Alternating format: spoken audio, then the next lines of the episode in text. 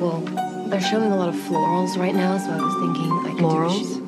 For spring. Groundbreaking. Hola, ¿qué tal? Bienvenidos a un nuevo episodio de Cinetrola. Primero que nada, pido perdón porque estoy un poquito afónica. El otro día fui a la cancha a ver a la escaloneta y claramente quedé afónica de gritar la Messi, así que sepan que si me escuchan la voz así es por eso. Mil perdones. Me parece un poco hot igual, como que me parece que como que, que da un efecto copado al podcast. ¿Qué opinan? ¿Qué opinan? Díganmelo en las redes sociales. En el episodio de hoy voy a hablar de mi franquicia favorita.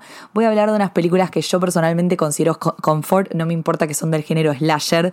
Yo amo estas películas, me parecen increíbles, la paso muy bien viéndolas y estoy hablando de Scream, de la franquicia de Scream. Acá tienen una fanática, pero una fanática total de Scream, de que cada vez que sale una película de Scream voy al cine y me vuelvo loca. Eh, las veo cada vez que estoy triste, las veo porque son comfort, las veo porque me hacen reír, las veo porque me dan, tipo, me asustan, me dan adrenalina, son inteligentes, son perfectas, básicamente. ¿Y por qué estoy haciendo este episodio ahora? Porque si vas al cine en este momento, va, por lo menos cuando yo lo estoy grabando, puedes ir a ver la sexta película de Scream, que la rompe absolutamente toda, pero que vamos a hablar de ella más al final de este episodio. Les voy a hacer un recap bastante cortito, o voy a tratar de que sea cortito, claramente si me conocen saben que esto no va a ser cortito, de cómo fue como la historia de Scream en el cine, como las películas, cuando se estrenaron, qué pasó en el medio y todo eso para que se sitúen en tiempo y espacio. En 1996 sale Scream, la película dirigida por Wes Craven y escrita por Kevin Williamson, que by the way, eh, fun fact, Kevin Williamson es el que escribió las primeras cuatro temporadas de Vampire Diaries, ¿ok? Imagínense eso, un alto guionista, alto guionista Kevin Williamson.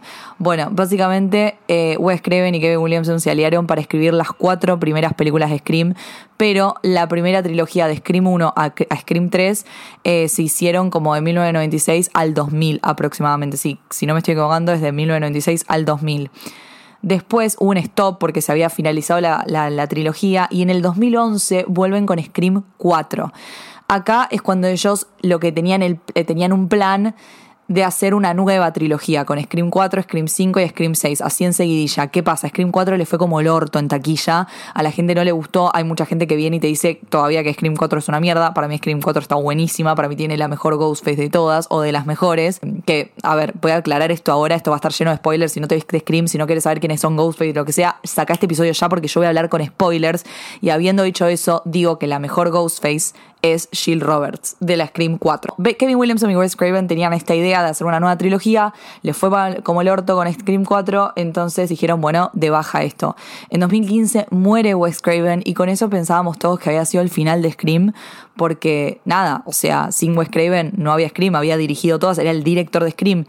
Viene Radio Silence, esta productora, y dice, vamos a hacer la quinta de Scream, pero no le vamos a poner Scream 5, sino que le vamos a poner Scream solamente, porque como que queremos hacer una cosa nueva, única. No vamos como a seguir tanto eh, como la, línea que venían siendo todas las otras películas. Porque ¿qué pasa?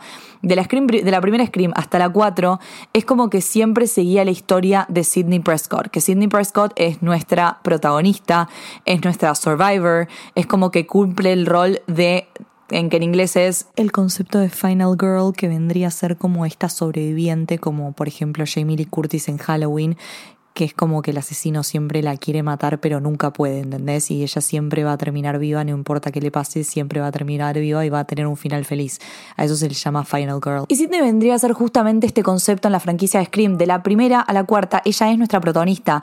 Toda la historia está como ligada a ella, todo vuelve a Sidney, es por Sidney.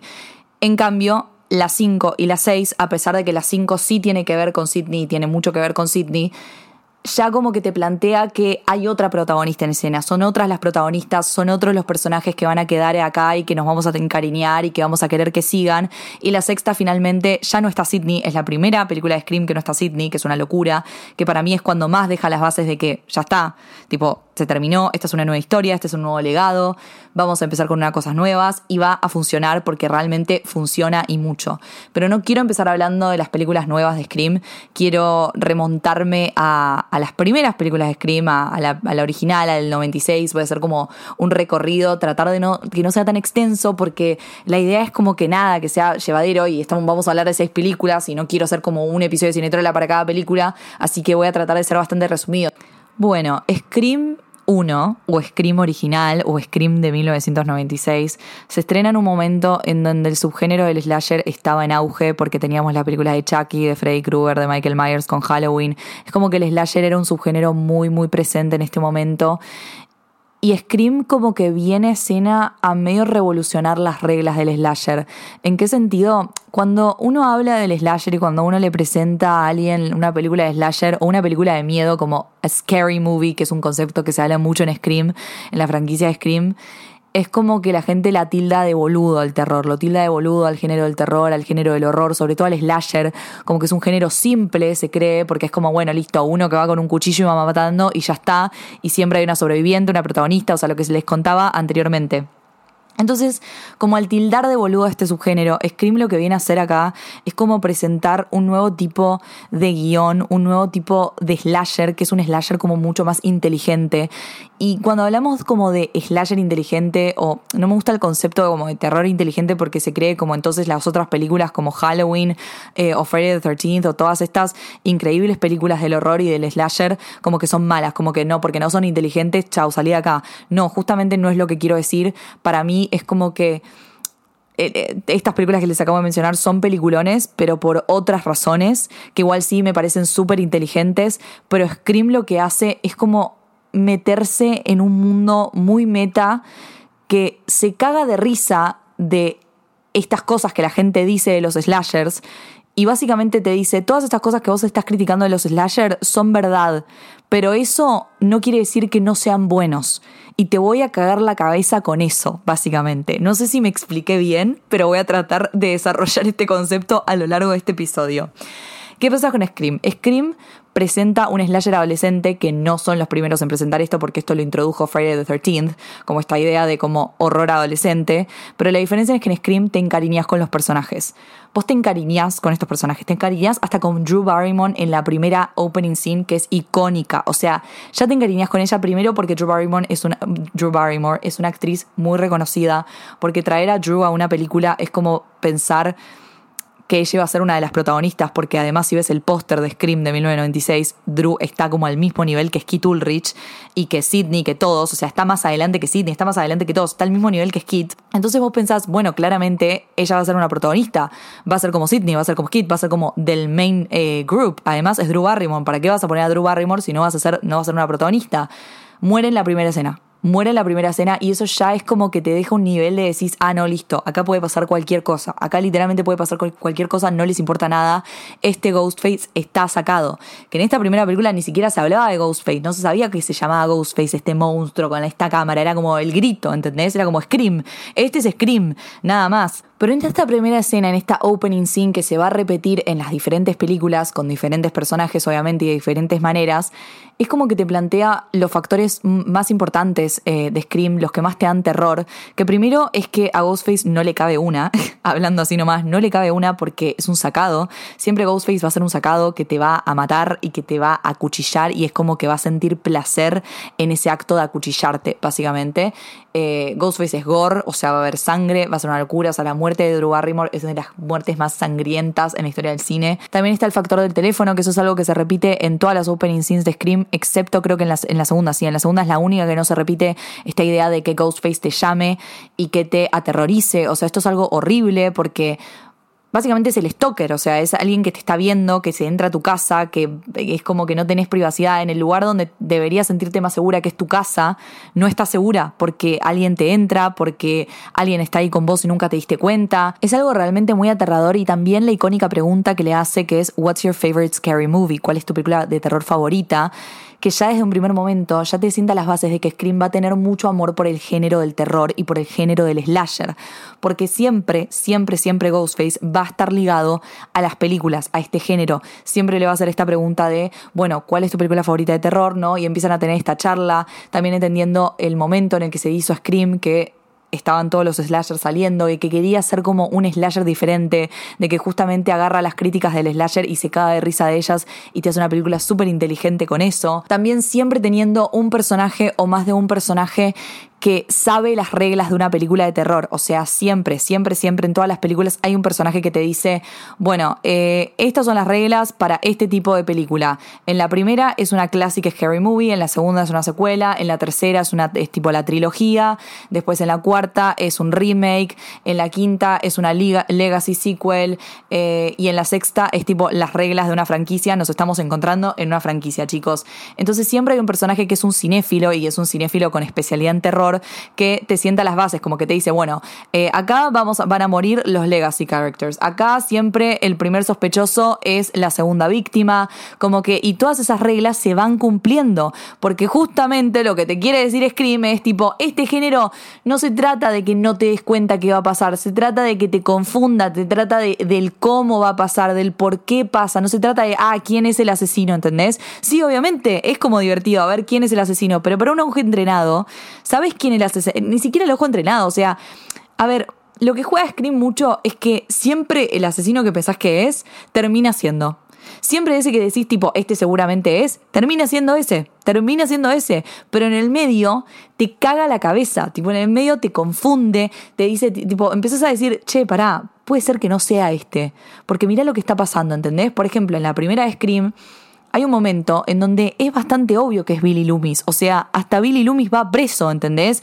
Billy va preso porque se cree que él es Ghostface y es como, bueno, o sea, y vos durante toda la película vos pensás que él es Ghostface, porque es como bastante obvio, porque encima tiene una cara de malo que vos decís, este está re loco, este seguramente es Ghostface, o sea, este es la opción obvia, pero es tan obvio que vos decís, no, no puede ser este. Y además cuando va preso decís, no, este ya está, no es, ¿entendés? Pues si va preso es obvio que después va a haber un reveal de que no va a ser.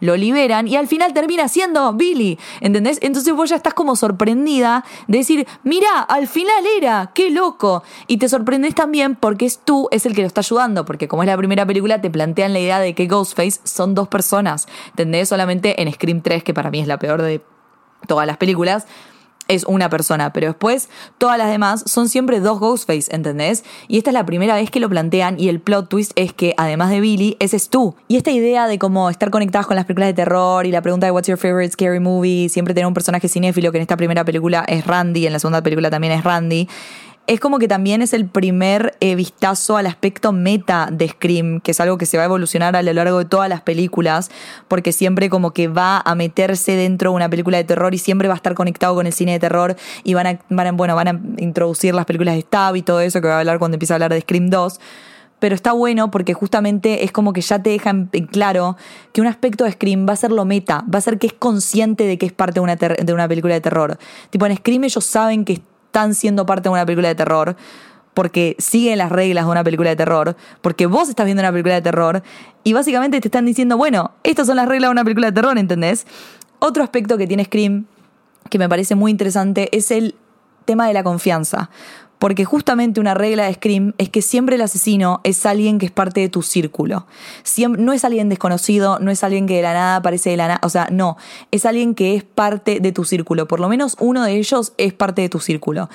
Esto no se cumple tanto en Scream 3, porque en Scream 3 el asesino es el director, que bueno, Scream 3 a mí no me gusta mucho, pero puedo hablar por qué, pero el aspecto de la confianza siempre o casi siempre está presente en las películas de Scream. Por eso como que cuando se, se, pasa, en, las, sobre todo en estas nuevas películas, en donde es como, bueno, hay un nuevo Ghostface, es como que, bueno, no puedes confiar en nadie, literalmente no puedes confiar en nadie porque puede ser cualquiera el asesino, puede ser cualquiera, o sea, literalmente la persona que, podés, que tenés al lado, que es tu mejor amiga de toda la vida, puede ser Ghostface. Y eso es aterrador, o sea, ¿entendés? Es como aterrador, no puedes estar segura en ningún lugar, no puedes confiar en nadie, no puedes tener novio, no puedes tener amigos, es como que realmente no le puedes depositar tu confianza en nadie y te vuelve absolutamente loco. Vos como espectador tampoco podés encariñarte ni podés confiar nadie porque decís, capaz este es Ghostface, ¿entendés? ¿Quién sabe? Para mí la primera película de Scream siempre va a tener un lugar en mi corazón porque, y creo que es la mejor de todas las películas de Scream, ¿no? O sea, no puede haber una que sea mejor que la original. Primero porque para mí tiene un asesino icónico que es Billy Loomis. Billy Loomis es Keith Ulrich. Es un trabajo alucinante, está loquísimo, es un psychotic bitch, es el novio de Sidney, o sea, de nuestra One Girl Standing. Es completamente psiquiátrico y es hot al mismo tiempo y me parece recontra inteligente cómo lo plantean. Eh, me, encanta que pienses que es él y después lo manden preso y es como que te, te, te, te confunde, te confunde y decís, bueno, entonces no es él y después termina siendo él. Me encanta que nos encariñemos con estos personajes porque te sientas las bases de que te encariñes con ellos porque vos como que te presentan personajes que están bien construidos, ¿entendés? Que son queribles, que es como que vos decís, bueno, tienen un trasfondo, ¿entendés? Te presentan personajes muy importantes que van a ser como los llamados legacy characters que son principalmente, bueno, Sidney, nuestra sobreviviente, que queremos que sobreviva y que va aprendiendo aún más cómo defenderse y que hasta le tenés pena al Sidney porque realmente Ghostface la persigue, la persigue en todas las películas. Como decís, por favor, let her be, ¿entendés? Por favor, dejen de estar a Sidney.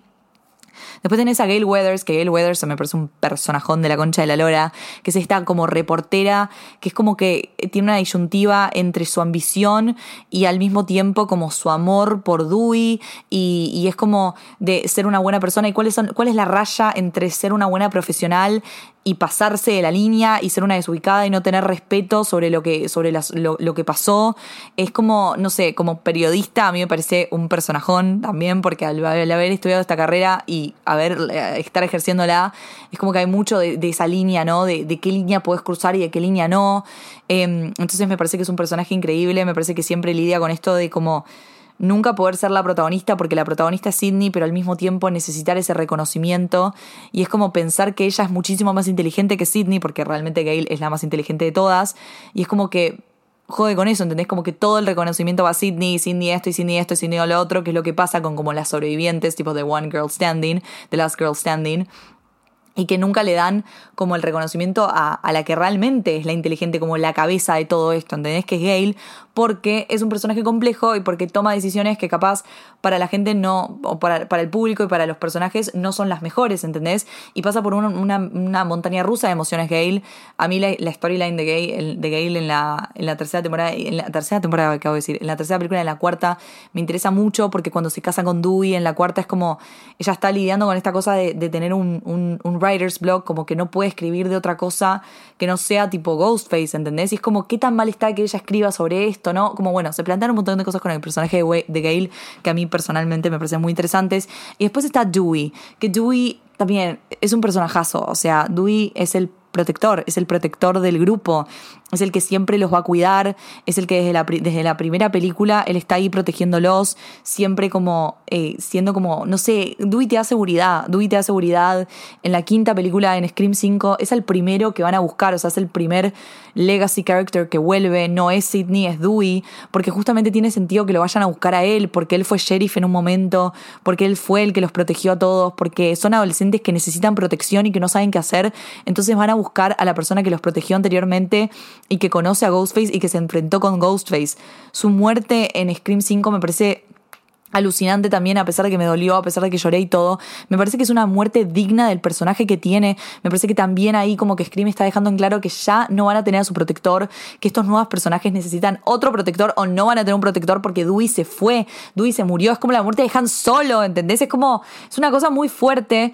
Em, entonces como que estos personajes ya desde la primera película los querés, tipo los querés, los querés como a todos los que se te presentan, porque también los que mueren los querés, o sea, chicos, perdón, yo a Billy Loomis lo amo, o sea, es un psiquiátrico, pero lo amo, lo amo, me parece un personajazo, o sea, yo amo que, estén postrando a Skill Turrich ahora, y no lo digo porque esté re bueno, sino porque realmente son personajes icónicos, yo siempre les digo, lograr personajes, vestuarios, todo icónico, es lo mejor que puedes hacer, y Scream de 1996 es icónica. Y ahora Hablemos rapidito de Scream 2 y Scream 3, que son mis menos favoritas, debo decir, de la franquicia. O sea, no, me no, no es que no disfruto verlas, ¿eh? porque yo les dije, yo disfruto ver cualquier película de Scream. O sea, yo la paso muy bien viendo a Ghostface. ¿Qué quieren que les diga? Me encanta, me parece graciosa, me parece... Es como... Me, encanta, me encanta Scream. ¿Qué quieren que les diga? Pero bueno, Scream 2 y Scream 3 son las que menos me gustan personalmente y creo que generalmente a la gente tampoco le gusta, eh, no le gustan Scream 2 y Scream 3. Scream 2 viene a ser como una secuela, que ya desde, la, desde una de las primeras escenas te dejan claro que es muy difícil hacer una secuela y que es muy difícil que una secuela sea mejor que la original, que la primera. Hay una discusión en, una, clase de cine de, ellos en la universidad, porque acá se setean en la universidad, se van de Woodsboro y se van a la universidad, que eso es algo ya diferente. Y es como que tienen esta conversación en la clase de las secuelas nunca son buenas, como que es muy raro de que una secuela supera la original y empiezan a dar como ejemplos de cuando una secuela es mejor que la original. Y capaz que con esto como que quieren plantear que está la chance de que esta secuela no sea mejor que la original, pero también puede ser que esté, o sea, hay excepciones, ¿entendés? Hay excepciones en esta, a esta regla, eh, como lo dicen en esta clase de cine. Creo que como que la, película se ataja en eso y está bueno porque también es, es, este aspecto, eh, aspecto meta. Scream 2 también para mí tiene una de las mejores opening scenes. Me atrevo a decir que es la segunda o la tercera mejor opening scene porque es una opening scene en donde no se involucra un teléfono, donde no hay una casa, sino que es un cine. Porque esta es la película donde se introduce el concepto de stab adentro del universo de Scream. Las stab movies son las películas que van a ser en el universo de Scream inspiradas en los eventos de Scream. O sea, en los eventos que pasaron en 1996 con Billy Loomis y todo en Woodsboro. Empiezan a hacer películas y esto va a ser un aspecto súper importante en lo que queda de la franquicia Scream porque el aspecto meta se incrementa. O sea, van a empezar a hablar de los eventos de Woodsboro como si fuese una película porque hicieron una película inspirada en eso y al mismo tiempo es una película que nosotros estamos viendo. O sea, ¿entienden la locura de esto? Me encanta, me encanta. Es un, me encanta, me encanta. ¿Qué quieren que le diga? Me encanta. Y en esta opening scene es eh, estos dos adolescentes yendo a ver una película, yendo a ver Stab, la primera Stab, van al cine y literalmente van entrando al cine y es una locura, es como si se estrenase Star Wars, Harry Potter, tipo una de esas locuras en el cine como de franquicia, tipo de que están todos refanatizados. Y es una película de horror, tipo inspirada en hechos reales, o sea, es bastante morboso lo que está ocurriendo. Y cuando están entrando al cine, tipo, les dan el, disfraz de Ghostface, todo, es tipo una locura. Y básicamente es una pareja eh, de negros que están entrando al cine y que ya de por sí hacen un comentario muy interesante sobre el cine. O sea, esta película se estrena en 1997 y están yendo a ver una película de terror. Y, el chabón está re, tipo, le encanta las películas de terror, viste, ay, sí, vayamos a verlo. No es cinéfilo ni nada, pero quiere ver una película de terror porque le divierte. Y la novia, la mina, le dice, la verdad que son re racistas, tipo, las películas de terror, porque, tipo, no hay, tipo, película de terror sobre negros siempre el negro es el primero que, que muere, tipo, como que hace comentarios que son reales, o sea, es real. ¿Y qué hace Scream? Literalmente te mata a, los negros primeros, o sea, pasa eso, literal. Son los primeros en morir. Eh, al novio de ella lo mata Ghostface en el baño y a ella la mata en el medio del cine, chicos. O sea, la mata cuando en la película Stab está pasando en la muerte de Drew Barrymore, o sea, en, la película tipo inspirada en lo que pasó. Eh, y es tremendo, o sea, esta escena a mí me, me, voló la cabeza, tipo, me voló la cabeza porque ella, básicamente, nadie se da cuenta, nadie se da cuenta que a ella la están matando porque, ¿qué pasa?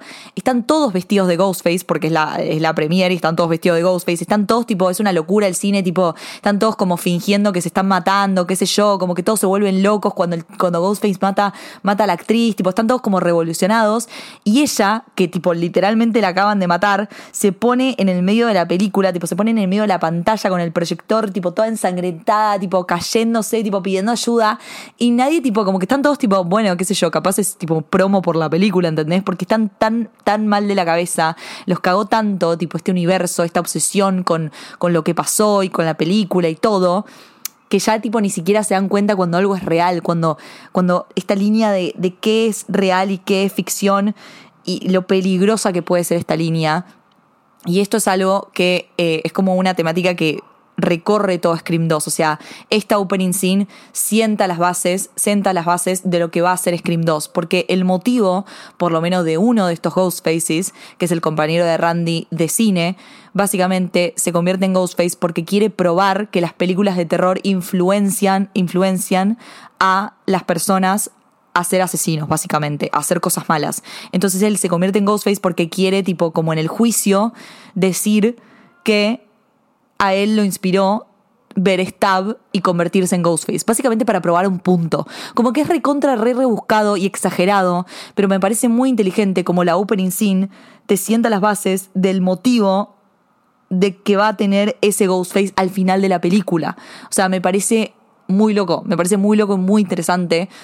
Scream 2 en sí es oh, claramente pifia bastante y no es ni en pedo lo que es la original y no le llegan a los talones y todo lo que quieras.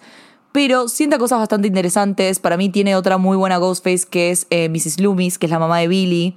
Está bueno porque alrededor de la película tipo te van tirando escenitas y te van tirando mini comentarios sobre la mamá de Billy, como el pasado de la mamá de Billy, qué sé yo, no el pasado de la mamá de Billy, pero como la, la relación entre Billy y la madre, pero sin darte como mucho, o sea, sin sobreexponerte. Y después está este personaje eh, que se presenta como alguien que no es, que es como que está atrás de Gail Weathers y se presenta como una, como otra periodista, y que al final ella termina siendo la mamá de Billy, y qué sé yo, y todo este reveal está bueno y todo. Creo que la película no llega a ser tan buena porque es como que pierde, pierde algo en el medio, ¿no? No es tan entretenida, es como que peca un poco de aburrida en ciertos momentos, pero igualmente a mí me gustó. Eh, me, o sea, me parece, me parece que está, tipo, qué sé yo, ¿entendés? Tipo, si está, la veo y no es que, wow, me vuelve loca ni nada por el estilo. Después Scream 3, by far the worst one, tipo, Scream 3 no me gusta, también la veo si está, o sea, ese Scream siempre las voy a ver, pero básicamente funciona como el final de una trilogía y se sientan las bases de una trilogía. No hay un personaje cinéfilo, simplemente es Randy, que básicamente dejó un video, la segunda, diciendo tipo, bueno, si muero, quiero que tengan en cuenta este video porque es obvio que Ghostface va a volver y que si vuelve es una trilogía y estas son las reglas de una trilogía, me parece bastante vago este recurso, o sea, dale boludo, tipo, conseguime otro personaje cinéfilo. Entiendo que como que no había tiempo para conseguir otro personaje cinéfilo porque es como que se cierra la trilogía y quieren darle un final feliz a estos tres personajes de legado que son Dewey, Gail y Sidney y les dan un final feliz a cada uno de ellos, es como que bueno, listo, que vivan en la pradera felices. Em, y bueno, básicamente Scream 3 se mete mucho en la meta porque es durante el rodaje de Stab 3 y el Ghostface termina siendo el director, el director de cine, que solamente hay un Ghostface, que eso es otra cosa que tampoco me gusta, que ya haya solo un Ghostface no me gusta. Es como que siento que quisieron cerrar la trilogía como decir, bueno, este es un, este como es un nuevo Ghostface. Después la opening scene tampoco me gusta, no me gusta que sea en Los Ángeles me parece aburrida, o sea, solamente me gusta mucho el personaje de la que interpreta Gail en la película Stab, me parece muy graciosa, me parece que es un personaje que le agrega mucho color a la película. Y también es como que hay algo que no me gusta, que es como que vuelve al pasado. Hay una de esas reglas que dice Randy, que es como que siempre en la tercera película se vuelve a algo del pasado. Como algo que pensabas que era de tu pasado, no era así, no era verdad. Y bueno, es el hecho de que el director de cine de Stab, del director de la película Stab 3, era como el hermano perdido de Sidney, que toda esa cosa me pareció muy rebuscada y muy tirada de los pelos. En fin, 3, eh, digo, Scream 3, completamente olvidable, no me gustó. Pero sirve como para darle un final feliz a Gail, a Dewey, que se casan, viste, como que bueno, listo, bien felices para siempre. Y Cindy también feliz, supuestamente también ella se casa con el personaje que interpreta eh, Patrick Dempsey, o sea, McDreamy, Max Timmy, como le quieran decir. Y nada, o sea, eso igual como que nunca se confirma, como que Wes Craven lo dijo en un momento cuando volvió en la 4 que lo querían meter a Patrick Dempsey, pero no pudieron, es como que el actor no estaba disponible para meterlo, pero supuestamente ella se casa con él, con el tipo, con el cop, con el policía, así que bien por Sidney, y bueno, así se cierra la primera trilogía de Scream. Y acá decís, bueno, se terminó todo, se terminó Scream, ya está, hasta luego. ¿Qué pasa? 2011. 2011 vuelve, o sea, 11 años después vuelve Scream. Vuelve Wes Craven con Kevin Williamson. Nos vuelven a traer Scream, una cuarta Scream. ¿Qué pasa? Acá hay una disyuntiva muy grande. Porque la gente ama odiar Scream 4. Estábamos en el medio de una ola de remakes muy violentas, sobre todo de películas de terror. Pero que cuando la gente no sabe hacer cosas, es como que recurre a las remakes. Eh, dice, bueno, voy a hacer una remake de esto. Como ahora estamos con los reboots, bueno, en ese momento eran las remakes. Como que vamos a volver a hacer esta película, pero de una manera diferente, ¿entendés? Como que no con nuevos actores, con qué sé yo, pero vamos a básicamente robar esta idea de esta película. Bueno, entonces, ¿qué hace Scream? Dice, me voy a cagar de risa de esto como lo hago siempre y como me sale fantástico. A mí Scream 4 me parece un peliculón, ya lo dije, me parece una película recontra inteligente, me parece que tiene la mejor Ghostface que es Jill Roberts, me parece que desde el get-go de la promoción de la película. Está todo perfectamente planeado porque la película se promociona como si esto fuese una nueva franquicia Scream, no una nueva franquicia, pero un nuevo legado de Scream y que literalmente nuestra próxima, nuestra nueva One Girl Standing, Last Girl Standing, iba a ser Jill Roberts, que encima elegís a Emma Roberts para, eh, interpretarla, que es una actriz muy importante, y es lo mismo, o sea, si vos pones una actriz importante, la gente va a esperar que esa actriz tenga un protagonismo. Entonces, cuando la gente veía los pósters, decía, bueno, listo, esta va a ser nuestra Last Girl Standing nueva, le va a pasar la, eh, tipo, la Torch Sydney, todo lo que quieras, encima es la prima de ella, o sea, más claro, echarle agua, Emma Roberts, todo como que cerraba. También la gente decía, es obvio que si ella es la nueva protagonista, es la Ghostface, porque así funcionan las películas de terror, de slasher, de horror, como quieran decirle. O sea, así funcionan estas películas encima de Scream. ¿Qué pasa? Claramente ella termina siendo Ghostface, pero en el medio de toda esa película te viven confundiendo y vos realmente te sorprendés cuando ella se revela como Ghostface, porque vos no pensás que es Ghostface en un momento, porque decís, bueno, claramente Ghostface quiere ir por ella. O sea, ella literalmente se pone en el papel de la nueva Sidney. Sidney hasta la ve a ella como, como, como una nueva Sidney. Como que hay un momento en donde ella está con el novio que eh, a ella le recuerda mucho hacia de, tipo de Billy Loomis, a nosotros nos recuerda de a, Billy Loomis, como que tiene una relación medio tóxica como la que tenían Sidney y Billy. Sidney es como el que la ve a ella y tipo la quiere proteger, le pide perdón porque siente que todo esto le está pasando por, por ella, porque ella está acá y porque además es como que siente que, que, nadie la va a entender más que ella. Eh, también Scream 4 ocurre como todos estos años después de, lo, último de Scream, de Scream 3. Tiene una opening scene que a mí no me gusta mucho, debo decir, es lo que menos me gusta de la película junto con la fotografía, que ahora voy a hablar de la fotografía, es espantosa. Em, la opening scene de Scream 4 es básicamente lo más meta del mundo porque pensás que es una opening scene, pero en realidad es una opening scene de Stab, de una película de Stab, y después pensás que es una opening scene, pero no, es la opening scene de una película de Stab, hasta que finalmente la tercera es la opening scene real. Esto básicamente te, te, lo hacen para que vos te sientes en tiempo y espacio y sepas que hicieron un montón de películas de Stab y que a los fanáticos ya como que al final no le gustaban tanto, tipo como que ya al final decían, bueno, esto ya es una mierda, la verdad, como que ya las últimas películas no tienen idea qué hacer, como que bastante, bastante choto todo. También cagándose de risa de lo que pasa con la mayoría de las franquicias, ¿no? Porque es como que la gente siempre va a criticar eh, cuando las franquicias las alargan, las alargan mucho, ¿viste? Como que siempre pasa eso que decís, bueno, para, ¿hasta cuántas películas vas a hacer? Ya te está saliendo como el orto, ¿entendés? Podés dejarla cuando era buena y ya está. Que que mucha gente también le critica a Star Wars, por ejemplo. Eh, como que ya en estas nuevas películas le dicen, basta, basta, dejen de hacer cosas. Pero al mismo tiempo es como que siguen haciendo cosas buenas. Y Scream realmente logró con estas nuevas películas de volverle la vida a Scream. Para mí, desde la Scream 4. Yo creo que Scream 4 hay un quiebre muy grande en lo que va a ser Scream porque ya la sitúa en un mundo más moderno y porque además se mete mucho ya con el mundo de las películas y con el mundo nuevo en donde va a estar situado Scream, que son los 2000 tipo tardíos, o sea, 2011 en este caso, y ya ahora 2020. Bueno, durante toda la película hay una fotografía bastante chota, que voy a hablar un poquito de esa. Es como que yo la primera vez que vi esta película pensé que estaba grabada del cine a ese nivel. O sea, tuve que buscarla en diferentes lugares para comprobar que en realidad no estaba grabada del cine, que la fotografía era así. Es como que parece que el lente está sucio. No sé cómo explicarlo de otra manera. Véanla, es como es algo raro. Wes Craven confirmó que esto fue a propósito porque justamente como que la idea de, de, Scream 4 es que sea una remake, entonces que está, como que está grabada como si fuese una remake básicamente, tipo de manera medio casera por así decirlo. Scream 4 también tiene muchas cosas de la primera Scream, o sea, la Scream de 1996, porque justamente viene a ser una remake, porque justamente sus Ghostface quieren que esto sea una remake. Entonces, como que hay diversos detalles a lo largo de la película que te llevan a la Scream original. Primero, Woodsboro, o sea, estamos en Woodsboro, en el lugar de los hechos, todo. Segundo, hay una conexión con nuestro personaje principal, Sidney Prescott, la prima Jill Roberts viene a ser nuestra nueva Sidney, el novio medio turbio tipo Billy Loomis. Tenemos eh, al personaje que le gustan las películas, que es Kirby. La diferencia es que ya como que te gusten las películas no está ligado a ser nerd, sino que es parte de la cultura pop y de que sos re y que esta chica badass que le gustan las películas es re y amamos a Kirby. Obvio que después tenemos a estos dos otros personajes que también son cinéfilos y son medio como sí nerds, como que sigue habiendo esta faceta como de freaks de nerds, eh, si te gustan estas cosas de la cultura pop y de tipo del cine, pero ya no sigue siendo algo tipo como totalmente así, ¿entendés?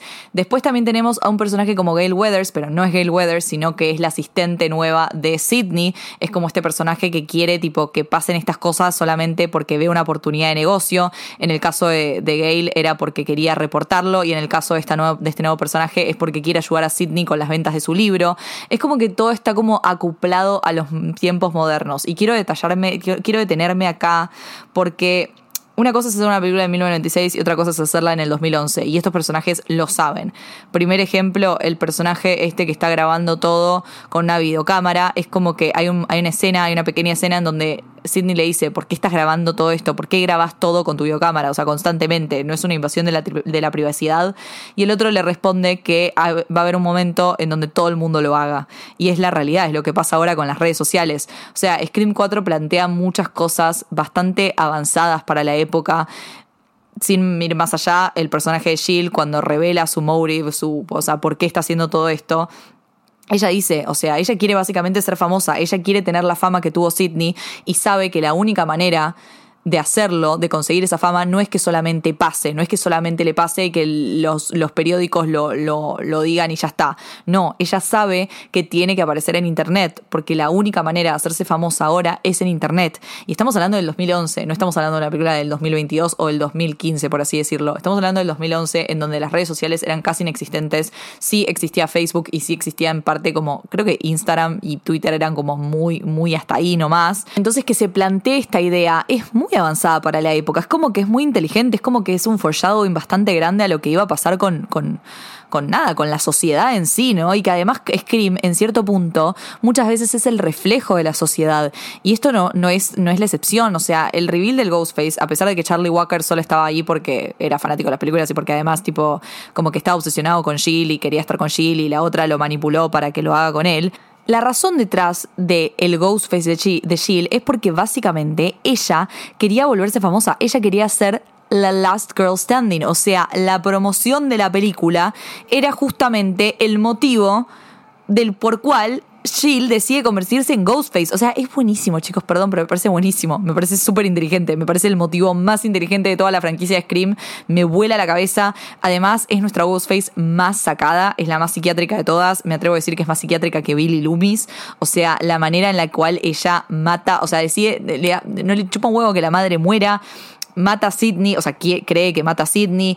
En la escena en donde ella se está golpeando con todas las paredes, se acuchilla para quedar como a la lastimada, como fingir que, la lastimó Ghostface y que ella como que fue justamente la sobreviviente. Cómo se pone en la misma posición de Sidney en el suelo, tipo, para ver qué, qué, qué va a quedar mejor, como imitarla a ella. Cuando la trata de matar en el hospital, o sea, es súper sangriento. Como cuando pensás que, tipo, no se murió, cuando ya pensás que se murió, en realidad agarra un coso de vidrio y la quiere matar de vuelta a Sidney. O sea, es terrible loca, es terrible loca Jill Roberts. ¿Qué quieren que les diga? Es una psiquiátrica y me parece como una de las Ghostface más imponentes. Entonces, en definitiva, para mí Scream 4 es una buena película. No me importa lo que digan, no me importa que la critiquen. Para mí es un peliculón. Sí tiene sus cosas que no me gustan, pero son mínimas. Me parece que es una película sólida, me parece que es una película inteligente, me parece que es una película buena, es entretenida. Sienta, tipo, a Scream en unas nuevas bases, eh, lo sitúa en un nuevo mundo, lo hace de manera excelente, tiene una Ghostface de la concha de la lora y además te enseña una de las mayores reglas de las remakes y es que nunca te metas con la original, porque eso es lo que pasa con la mayoría de las remakes. Las remakes se meten con la original, abusan de la original, es como que le faltan el respeto a la original y acá básicamente te están diciendo Mira, Jill le quiso faltar el respeto a la original, que era Sidney, y terminó muerta. O sea, la frase de Sidney que dice, Don't ever fuck with the originals. Chau. Amazing, amazing, amazing, me encanta. Y por eso Scream 4 me parece una masterpiece. Ahora pasamos a Scream 5 y Scream 6. Que en realidad Scream 5 no se llama Scream 5, se llama Scream, pero no importa, le vamos a decir Scream 5 por razones obvias. Scream 5 llega en el año 2022, literalmente el año pasado, o sea, del 2011 al 2022 no tuvimos películas de Scream, por esto que les dije en el, al principio del episodio. Scream 4 le fue muy mal en la taquilla, no pudieron hacer el resto de la trilogía que tenían pensado. En el 2015 se muere Wes Craven, ahí la gente dijo ya está, se terminó Scream. Y en el 2022 sale la nueva Scream con Radio Silence a la cabeza, la película Radio Silence. La gente estaba asustada, claramente, la gente no esperaba nada, porque claramente, ¿cómo vas a poder hacer Scream sin Wes Craven? Tipo, esto va a salir mal. Con las películas de terror encima siempre se prejuzga, porque se cree que siempre van a ser algo boludo, como que es bastante difícil hacer una buena película de terror, por eso yo les digo que el terror y la comedia son mis géneros favoritos, porque son los géneros más difíciles de hacer, y es una realidad. Y la verdad que para sorpresa de todos y para agrado mío y de un montón de fans de Scream y un montón de fans del horror y del slasher y un montón de fans del cine en general, Scream 5 terminó siendo una maravilla. Salí del cine sonriendo de oreja a oreja, feliz, con la vida, con el terror, con el slasher, con Ghostface, con todo. Scream 5 viene a romper absolutamente todo lo que creías que iba a pasar en esta película. Bueno, te la manda a guardar. Tenemos una opening scene básicamente siendo una réplica casi de la opening scene de Scream de 1996. Tenemos a una nueva chica, bonita, adolescente, indefensa, que es nuestro personaje Tara. Hace movimientos muy parecidos a los que hace Drew Barrymore en la opening scene de 1996. Es como que tiene el mismo estilo como al principio juega y después se asusta. Está toda esta persecución en la casa, todo. Pero la diferencia es que Tara no muere. Esa es la primera regla que se rompe en Scream 5 la opening scene no termina con una muerte. Tara sobrevive y eso básicamente nos dice Tara es la nueva Last Girl Standing. A pesar de que Sidney vuelve, esta historia casi que ya no tiene que ver con Sidney, a pesar de que tiene mucho amor por lo original, tiene mucho amor por la franquicia en sí, pero sobre todo la original. Hay un amor extremo extremo a la Scream de 1996 en esta película y a mí eso me llena el alma. Eh, ya al tener a la casa, a la casa icónica del final de vuelta, es como, es como un mimo al alma, es un mimo al alma y es algo que te llena mucho. Tenemos unos nuevos personajes, unos nuevos personajes que ya te dejan claro que, te vamos, que nos vamos a encariñar, porque tenemos a una nueva persona que habla de cine, eh, que es casualmente la sobrina de Randy, o sea, tenemos a los sobrinos de Randy, o sea, hay una conexión de vuelta con el, con el cast original. Vuelve cierta parte del cast, vuelve Dewey, vuelve Gail, vuelve Sidney, pero no vuelven todos juntos ni tampoco vuelven como en modo, bueno, listo, vamos a detener a este chabón. No.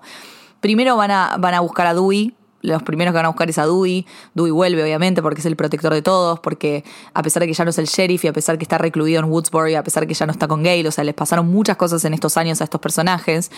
Lo van a buscar porque, por su experiencia en Ghostface, Dewey la, la llama Sidney, obviamente. Sidney vuelve, pero con resiliencia, como que no quiere volver. Es como que ya, como ya un punto en donde ya está harta de todo esto. Gail vuelve también, pero es como una situación en donde como que estos personajes ya de a tres no se juntan y es como que dicen, bueno, vamos a hacer esto. Es como que está los legacy characters, pero ya no son los principales. A eso me, refiero. Ellos ya no son los protagonistas. Las protagonistas son Tara y son Sam. Ya no tenemos solamente a una. creo que entre Sarah y Sam estamos de acuerdo que Sam es la más protagonista de las dos por su conexión con Billy Loomis, que eso es algo que también está buenísimo porque no lo dicen al principio de la película, sino que lo dicen más como en el. Sí, en el tercer acto de la película aproximadamente, te diría segundo acto, sea este ese plot twist, este reveal de que Sam es la hija de Billy Loomis y es como que hay una conexión muy fuerte con, la original ahí, vos decís, bueno, tiene el gen este y además es como un target a los obsesionados con eh, Stab y con la historia de Woodsboro, ¿no? Es como, ya sabemos que Stab tiene un fandom, que la gente estaba como que se recontra re perseguía a Sidney, y acá te da como un motivo para la cual la gente pueda perseguir a, a Sam, porque es la hija de Billy Loomis, es la hija del asesino original, o sea, es una locura. Entonces ya de por sí tenemos esto, también tenemos la conexión con los personajes, los queremos, tienen como, ya hay muertes también dentro del grupo de amigos, tenemos a una nueva cinéfila que nos sienta las bases, estamos hablando de eh, una secuela de legados, una legacy sequel, básicamente como que viene a ser una secuela, pero al mismo tiempo ya es parte de una franquicia, pero la idea de franquicia no se plantea hasta, la, hasta Scream 6. Y además tenemos decisiones muy importantes para la trama, que una de ellas es la muerte de Dewey, que ya hablé anteriormente sobre la importancia que tiene la muerte de Dewey y cómo eso va a repercutir en Gale. Es como que de a poco tipo va dejando ir a estos personajes de legado como, bueno chicos, ya pasó su hora, vamos a hablar otra cosa. Algo que me gusta mucho de Scream 5 es la, el motivo de estos Ghostface. Y acá me voy a meter en algo que yo me di cuenta, que es bastante obvio, igual si te pones a pensar es bastante obvio, y es que Scream 5 y Scream 6 funcionan como películas espejos a Scream 1 y Scream 2, básicamente. ¿A qué me refiero con esto? Tienen muchas similitudes en muchas cosas estas cuatro películas. Primero tenemos Scream 5, que también, al igual que Scream 1, pasa en Woodsboro. Al igual que Scream 1, el asesino es el novio de, de la principal, tipo de Sam, o sea, el novio de Sam, Richie, termina siendo Ghostface. Entonces es como que ya al igual que Billy Loomis lo era en la primera película, el novio de Sidney. El motivo de Eh, estos Ghostface me parece alucinante porque es recontra, recontra meta, creo que es el más meta de todos. Porque básicamente lo que quieren hacer estos es inspirar inspirar a la gente a que haga mejores películas de Stab. O sea, es lo que les estaba hablando, es lo que se plantea en Stab, en Stab 4. Es un concepto que se, se, continúa de la opening scene de, Stab de Scream 4. Perdón, me confundo Stab y Scream. Bastante mal estoy de la cabeza. Básicamente en la opening scene de Scream 4, como les conté, hay un personaje que habla de que ya las Stab tipo se volvieron cualquier cosa porque ya tipo no saben qué escribir. ¿Qué pasa? Esto, como estamos en el año 2022 y existen los foros y existe Reddit y qué sé yo, y existen los fans locos y tóxicos, es como que la gente empezó a decir, bueno, loco, dale, tipo, necesitamos nuevo contenido, tipo, de para que hagan buenas películas de Stab. Entonces, estos dos loquitos, de Richie y la otra, que no me acuerdo el nombre, pero es una sacada también, dicen, bueno, loco, tenemos que hacer algo. Y por eso traen a los personajes originales y traen a estos no personajes, traen a la hija de Billy Loomis para recrear eh, la Scream, la primera, la original, la Scream original y en la misma casa y qué sé yo, y darles algo icónico para que puedan hacer buenas películas de Stab. O sea, es muy loco y es muy hasta absurdo el final de esta película, o sea, el reveal de esta película, porque estando los dos maniáticos diciéndole a Sidney, tipo, como dale, ¿no? Tipo, no querés dejar tu, pasar tu legado, tenés que pasar tu legado, ya está, como que otra vez se caga de risa de lo que se supone que viene a ser esta película, ¿entendés? Es como, bueno, listo, nuevo legado, nuevo qué sé yo, y este, son ellos diciendo, tipo, representando como a los fan tóxicos de la propia Scream, que es como que ya estaban, tipo, bueno, dale, tipo, tiene que haber nuevas películas de Scream, tiene que haber buenas películas de Scream, ¿entendés? Tipo, la gente que criticó, por ejemplo, Scream 4 y lo lo peligroso que puede ser la toxicidad dentro de un fandom, ¿no? Ya lo sabemos, o sea, los fans a veces se vuelven realmente locos y puede pasar a lo, a lo violento, a lo agresivo. Em, o sea, chicos, un fan mató al John Lennon, o sea, el ejemplo más claro de todo esto, el fanatismo, yo creo que muy pocas veces es sano, o sea, a mí no me gusta la palabra fanatismo porque es como que no, no, no te lleva a un buen lugar, te lleva como un lugar muy, muy insalubre, muy en donde tipo, como depositas tu vida en algo que, que, que nada, que no, no está bueno para vos. O sea, está lindo amar cosas y, y vivirlas con pasión y todo, pero el fanatismo obsesivo y tóxico siempre termina en algo feo y horrible, y esto es lo que te quiere plantear Scream 5. O sea, mira, estos dos terminaron siendo asesinos por ser fanáticos de esta película, que es una idea que también continúa Scream 2, ¿no? Es medio esta cosa de influencia en ser asesinos, pero esto viene del lugar de fan, tipo de la toxicidad de fan al nivel, tipo, necesitamos que hagan buenas películas. Tipo, las películas de Stab se fueron a la chota, entonces necesitamos más. O sea, más meta que eso no puede haber. Y la verdad que tiene todo, tiene todo el sentido del mundo en lo que es el universo de Scream y es muy inteligente y además es, es como gracioso y absurdo. ¿Qué es lo que es el slasher, no? O sea, eso tiene que ser el slasher, me parece. Tipo, eso tiene que ser Scream. Y también repitiendo esta idea de que el asesino no, no es que no tiene que ser obvio. O sea, a mí me pasa que cada vez que voy a ver como una película así, sobre todo Scream, tipo, la gente sale diciendo, ay, no, igual era re obvio. ¿Y qué tiene que era re obvio? O sea, no se trata de eso. No se trata tampoco que una película de terror te dé miedo para que sea buena. O sea, justamente Scream juega con eso. Juega con que el asesino sea obvio y en el medio te confunde. Porque, a ver, en Scream 5, Dewey saca al asesino al toque. Tipo, dice, bueno, es muy probable que sea tu novio el asesino, ¿entendés? Porque siempre es tipo, it's always the boyfriend, ¿entendés? Y es como que a lo largo de la película vos decís, claro, es lo más obvio que sea, sea el novio como lo era Billy Loomis con Sidney. Y en el medio de la película vos decís, ay no, pero capaz no es este. Es re buenazo este, me parece que no es este. Y después termina siendo ese, porque it's always the obvious choice when it comes to slashers.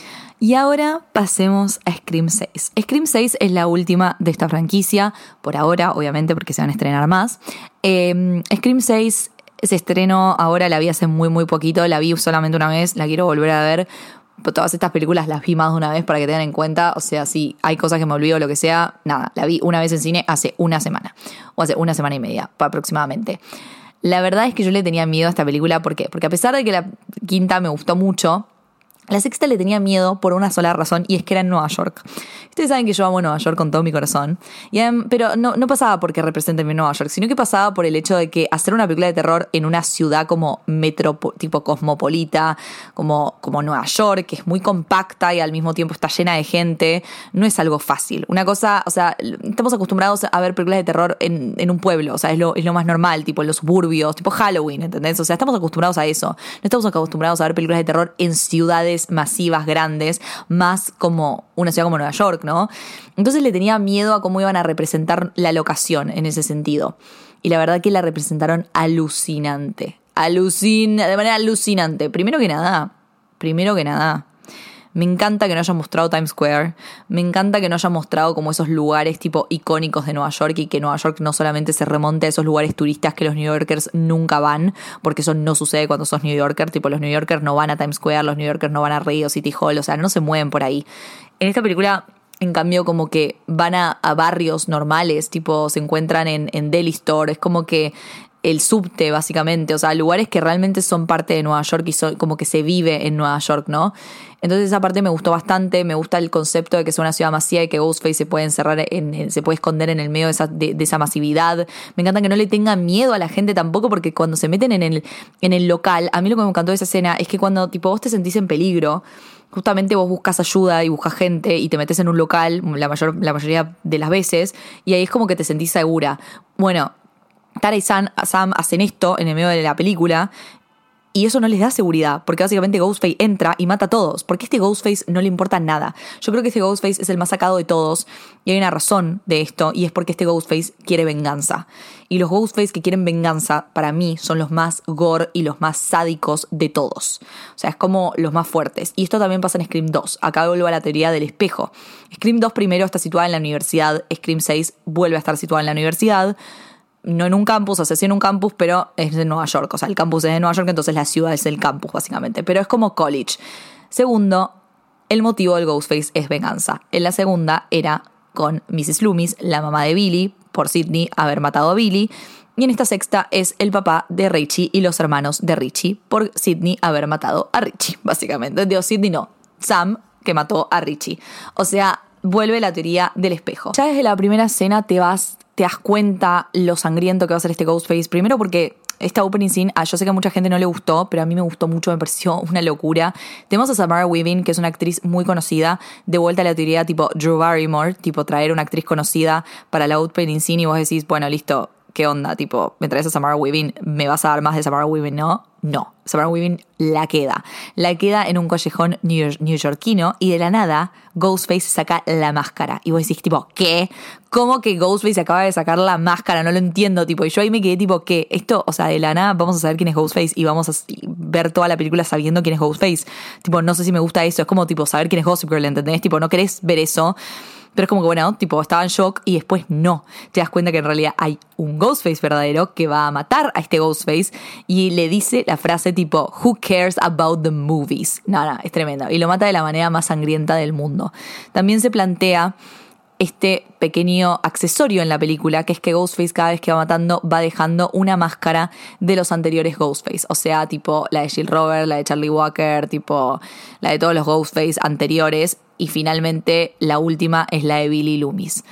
Después encontramos como este santuario enorme, como básicamente un homenaje a las películas de Scream, por así decirlo, pero en realidad esto es un homenaje a los Ghostface, que tranquilamente podría ser un homenaje a las películas de Scream. Y vemos que el motivo detrás de este Ghostface está muy conectado eh, a los otros Ghostface y a las películas de Stab. Entonces vos decís, bueno, este va a ser un obsesionado con las películas de Stab como tantos otros que tuvimos, pero en realidad no, termina siendo una venganza por un obsesionado de las películas de Stab que era Richie que era el padre y los dos hermanos. A mí me parece alucinante, me parece que esta es como el reveal que más plot twist te da, debo decirlo, porque vos estos personajes los conoces, son parte del círculo de ellos, hasta una pensás que muere en el medio, que es la colorada, y al final no. O sea, te dejan como pistitas porque te, vos sabés que hay un problema familiar con el hijo del, del, policía, y vos estás tipo, bueno, tiene un problema familiar. Y yo les voy a decir algo, nada es intencional, nada es coincidencia en una película de terror. Si te dan una frase es porque esa frase tiene, o sea, algo va a tener que ver, algo tiene sentido, algo va a estar conectado. Entonces, el chabón tiene un problema con el hijo, ya sabes que hay algo que hay raro con el hijo, hay un reveal que va a haber ahí. Después el otro, que termina siendo el hijo de, del sheriff también, que vos no tenés idea hasta el final. También, o sea, la cinéfila dice, es este, este Ghostface, ¿entendés? Te lo dice continuamente. Y vos, ¿qué pasa? Como espectador, estás acostumbrado a pensar que si te dicen las cosas en la cara, no es eso. Y al final termina siendo eso. Porque Scream siempre va a ir con eso. Las reglas se cumplen, las reglas se cumplen y las personas que saben, saben. Es así. La idea interesante que plantea Scream 6 es esta idea de la máscara, como les, como les dije, como que justamente Ghostface va dejando las máscaras de los otros Ghostface en las, en las crime scenes, en las escenas del crimen, eh, de, sus de sus asesinatos. Y la escena final con Sam poniéndose la máscara de su padre, de Billy Loomis, y matando al sheriff, al, le digo sheriff, es el cop, es el policía, al comisario, es como re fuerte, porque sí, hay una dualidad en Sam en donde ella siente como que tiene como este gen de asesina que le da placer matar, porque lo dice en una de las primeras escenas de la película, ella cuenta, le cuenta a su psicólogo, su psiquiatra, que ella tipo siente placer al matar. A pesar de que está esto también, esta dualidad en donde, bueno, que, que soy, como que siento placer por esto, pero al mismo tiempo quiero ser una buena persona y sé que soy una buena persona, también está esta idea de ella como reclamando su dolor y como poniéndose la máscara para decir, ¿sabes qué? Me hiciste todo esto, tomá, pa, ta, pa, pa, pa, a mí no me vas a joder más, a mí no me vas a joder más, ¿entendés? Y hacerlo en ese santuario lleno de todas estas personas que murieron por Ghostface, todas estas personas jóvenes y, que dieron la vida, tipo, y, que no tuvieron la suerte de poder ser la last girl standing, es como medio una, una venganza de todos ellos, tipo, por todos ellos, y decir, ¿sabes qué? Todo lo que tuvimos que sufrir, tipo, por estas películas de mierda, por este morbo horrendo por esta cosa tan sádica y tan horrorosa, ¿entendés? Es como, es, catártico, es catártica la, la última escena de, Sam matando al policía. Catártica porque tipo estás defendiendo a tu hijo, que era un morboso asqueroso, que me quiso matar tipo porque le gustaban unas películas, o sea, era un enfermo, era un enfermo y me vas a venir a matar, me vas a venir a decir algo a mí, hijo de puta, y lo mata, pa, pa. O sea, es como que hay algo muy interesante ahí que también pasa con el personaje de Gale en la conversación, en la escena que casi muere, que casi la mata Ghostface finalmente. Es como que la conversación entre ella y Ghostface es muy interesante porque nunca Gale puede hablar con Ghostface en todas las películas. Y es esta idea que les conté al, al como en medio del episodio, que Gail nunca tipo es la protagonista, ¿no? Y eso es lo que le dice Ghostface. Nunca sos la protagonista, siempre la protagonista fue Sidney y en realidad me parece que vos eras la más inteligente de todas. Como que siempre tendrías que haber sido vos y además tendrías que haber sido una Ghostface. Me parece que con tus inseguridades y todo, hubiese sido una buena Ghostface. Y hablando de esta escena, Gail hace algo que hay una referencia en Scream 2. Si ustedes ven Scream 2 en la primera, en la opening scene, que les dije que para mí es lo mejor de Scream 2, la opening scene, la mina que va al cine y está viendo la película de la primera Stab le dice a su novio, ay, pero tipo es una boluda ella, cuando corta, tiene que cortar con Ghostface y hacer y cliquear tipo mm, el, el botoncito para rellamar al número, así sabe dónde está porque va a sonar el celular. Eso es lo que dice en Scream 2 esta mina.